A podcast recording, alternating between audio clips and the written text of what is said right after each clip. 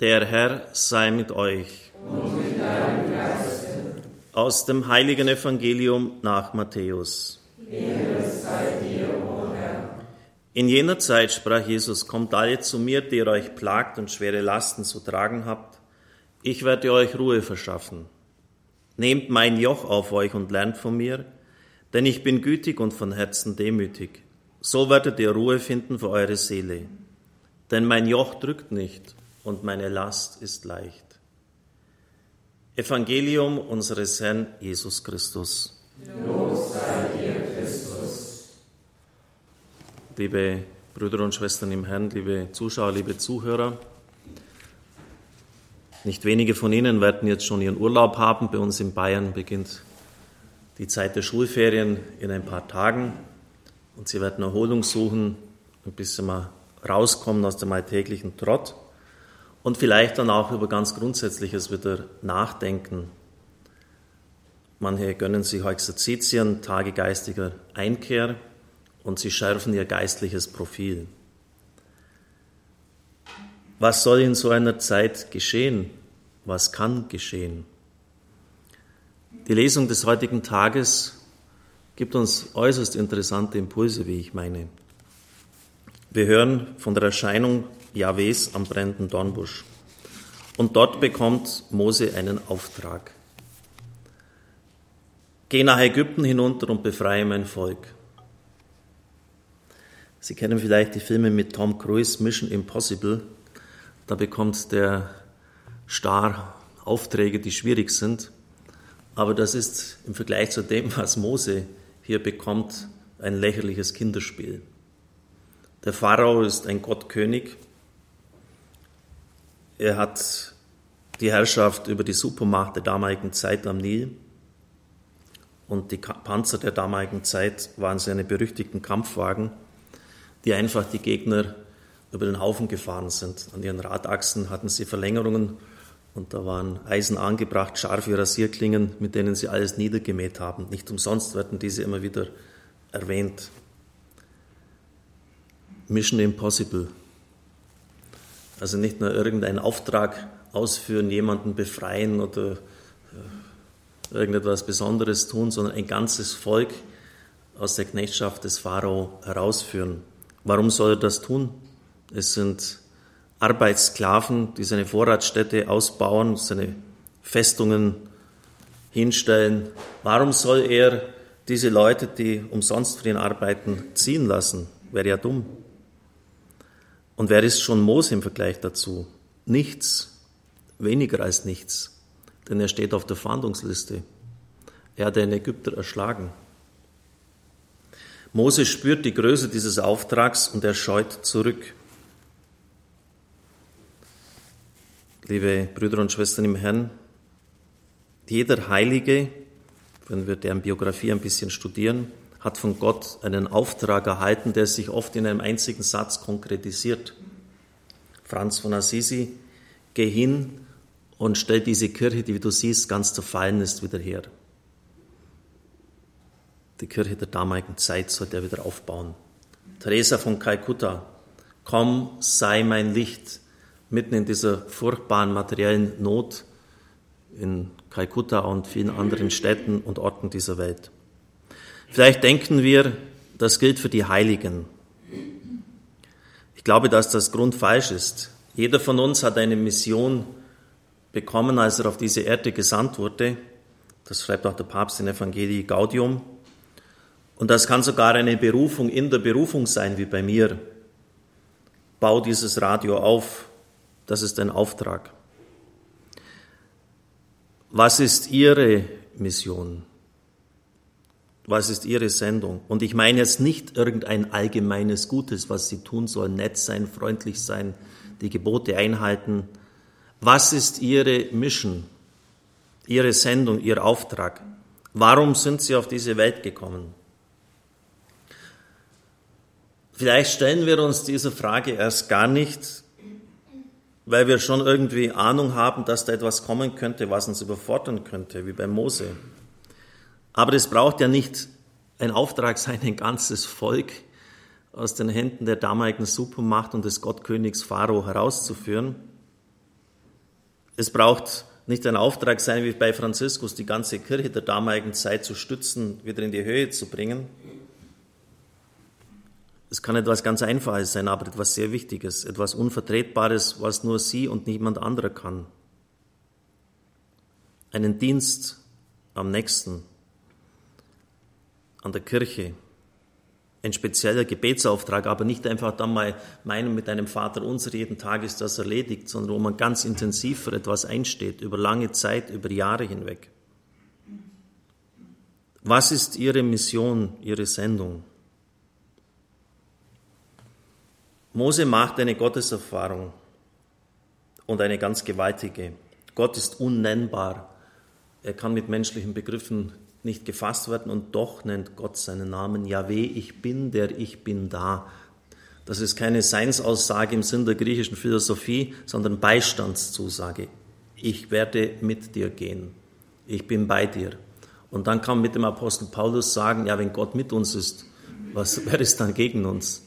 Dann sind die anderen doch lächerliche Nummern. Dann kann ich Hunger, Kälte, Gefahr, Entblößung, Schwert, Verfolgung, falsche Brüder, schwierige Reisen, kann ich alles ertragen.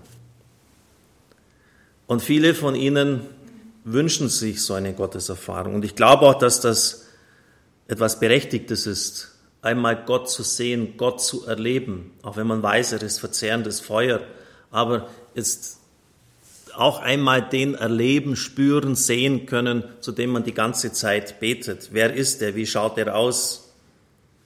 Wie empfinde ich seine Nähe? Ich glaube, dass das kein ungebührlicher Wunsch ist.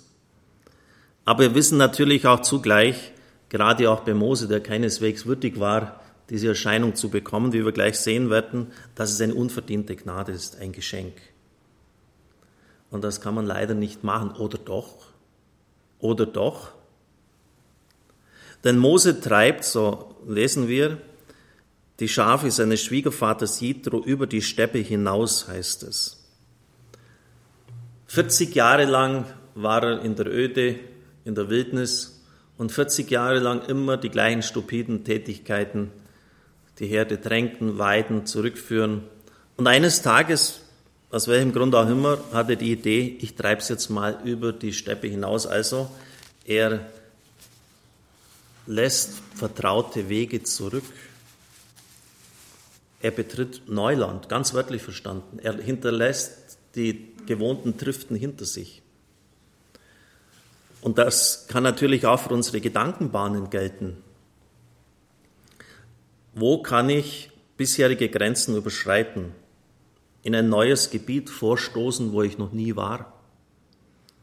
Es können zum Beispiel bestimmte Begabungen auch sein.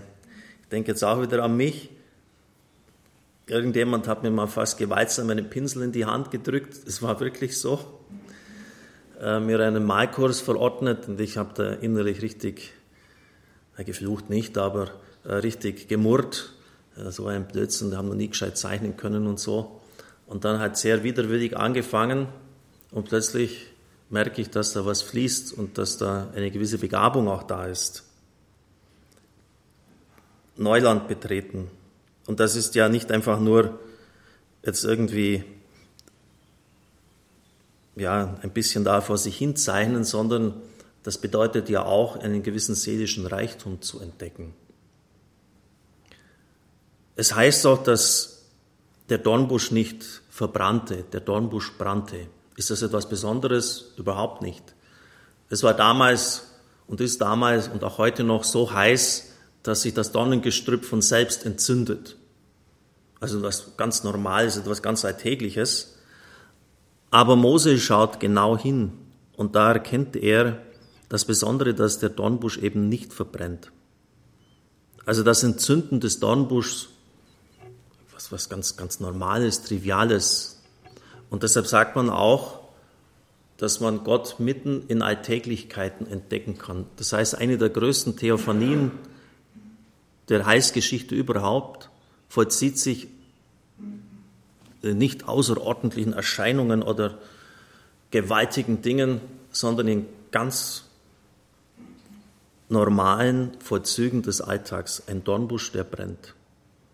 Also Gott nicht irgendwo im Himmel droben suchen, sondern im Alltäglichen, ihn entdecken. Und ein drittes noch, vielleicht hat er das getan, ohne es zu wissen, äh, wo er über die Steppe hinausgetrieben hat, hat er sich dem Gottesberg Horeb genähert, der Name unseres Radios. Und das war natürlich dann der Ort, wo Gott sich später dann Macht vor dem Volk offenbart hat, seine Gebote ihm geschenkt hat. Horeb steht hier für Wallfahrtsorte, für heilige Orte, Orte, die besonders gesegnet sind vom Herrn. Es können auch Gräber von Heiligen sein, Kirchen, in denen eine besondere Gnade ist, Bilder, die mir viel sagen. Liebe Brüder und Schwestern im Herrn, Urlaub machen, einen Auftrag bekommen, Gott erfahren im Alltäglichen, im Besuch an einem heiligen Ort, dadurch, dass ich einmal Gewohntes hinter mir lasse, Grenzen überschreite. Und vielleicht noch ein drittes. Mose war ein Kind von Hebräern. Er ist am Hof des Pharao aufgewachsen. Die Tochter des Pharao hat ihn adoptiert. Er hat ein Privileg bekommen, nämlich dass er eingeführt wurde in das Wissen der damaligen Zeit und das war relativ hochstehend. Das war eine Hochkultur. Wer solche Pyramiden hinstellen kann, das weiß man heute, der muss unglaublich viel mathematisch und technisches Wissen haben. Das wäre heute sogar noch schwierig, das zu erledigen. Aber er weiß sich seinem Volk verbunden und so erschlägt er einen Ägypter, der einen Hebräer misshandelt. Er muss dann fliehen und verbringt 40 Jahre in der Wüste, in der Ödnis, seinen eigenen Brüdern, also der Not nicht ausgesetzt, in der sie sich befinden, aber auch nicht mehr am Luxus des Hofes des Pharao in der Ödnis. Mose wird zum Wanderer zwischen den Welten und er weiß letztlich nicht mehr, wohin er gehört. Warum? Es gibt nämlich eine ganz seltsame, eine mysteriöse Überlieferung, wonach Gott ihm entgegengetreten ist, um ihn zu töten. Nachdem er schon den Auftrag am Dornbusch bekommen hat, er trat ihm entgegen, um Mose zu töten. Und seine Frau beschneidet dann blitzschnell seine Söhne, berührt mit dem Blut auch Mose und sagt, er ist mir ein Blutbräutigam. Das heißt konkret, Mose hat nicht einmal mehr das Bundeszeichen überhaupt, die Beschneidung an seinen leiblichen Söhnen vornehmen lassen. Ohne Beschneidung kann man kein Jude sein, gehört man nicht dem Bundesvolk an. Das ist das Bundeszeichen schlechthin. Liebe Brüder und Schwestern im Herrn, das wäre ungefähr so, wenn ich versuche, Christ zu sein, ohne getauft zu sein. Also irgendwie hat, hat Mose einfach alles fahren lassen. Irgendwann hat mal Gott versprochen, dass er mit seinem Volk ist, Abraham, Isaac und Jakob, aber das ist lange her. Wo ist denn Gott? Seit Jahrhunderten lebt das Volk in der Not, in der Sklaverei. Und Mose weiß selber letztlich nicht mehr, wo er jetzt eigentlich hingehört. Denn er vollzieht nicht einmal mehr die grundlegendsten Riten an seinen eigenen Kindern. Und das ist nicht von ungefähr, dass Gott sich vorstellt, ich bin der Gott Abrahams, Isaaks und Jakobs. Das heißt, dort gehört er hin, das ist sein Gott. Israel hat ja übrigens in seiner gesamten Geschichte oft gar nicht mehr gewusst, wo sie jetzt hingehören. Sie jetzt auch der, die Auseinandersetzung mit den Balen, dreieinhalb Jahre kein Regen, das ist ja auch kein Pappenstiel, wo solche drastischen Maßnahmen offensichtlich notwendig waren, um den Israeliten zu zeigen, wer jetzt der Herr der Schöpfung ist, wer für Regen zuständig ist. Die eigene religiöse Identität wieder entdecken. Was heißt es, dass ich getauft bin? Viele kennen sich da gar nicht mehr aus. Was heißt es, wenn ich durch die Taufe ein Kind Gottes geworden bin?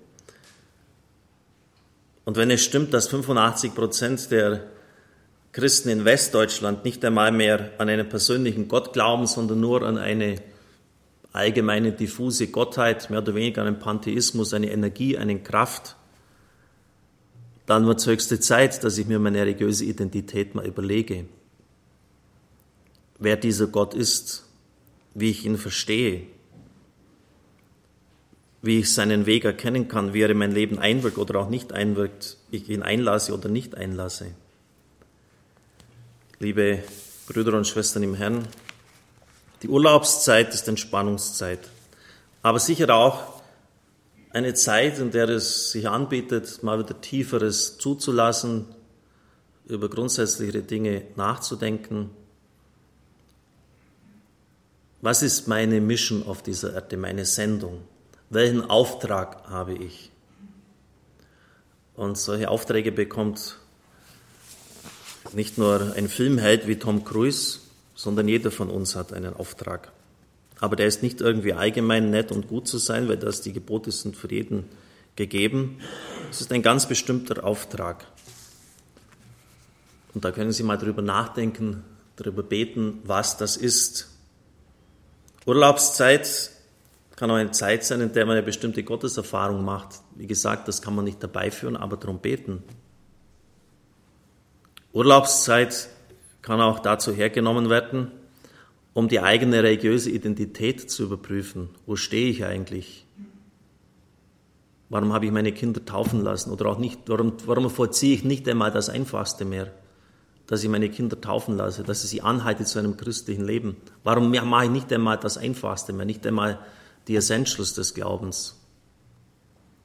Liebe Brüder und Schwestern im Herrn, und so wünsche ich Ihnen, dass Sie in dieser Weise in den Urlaub gehen und Ihr geistliches Profil neu schärfen können.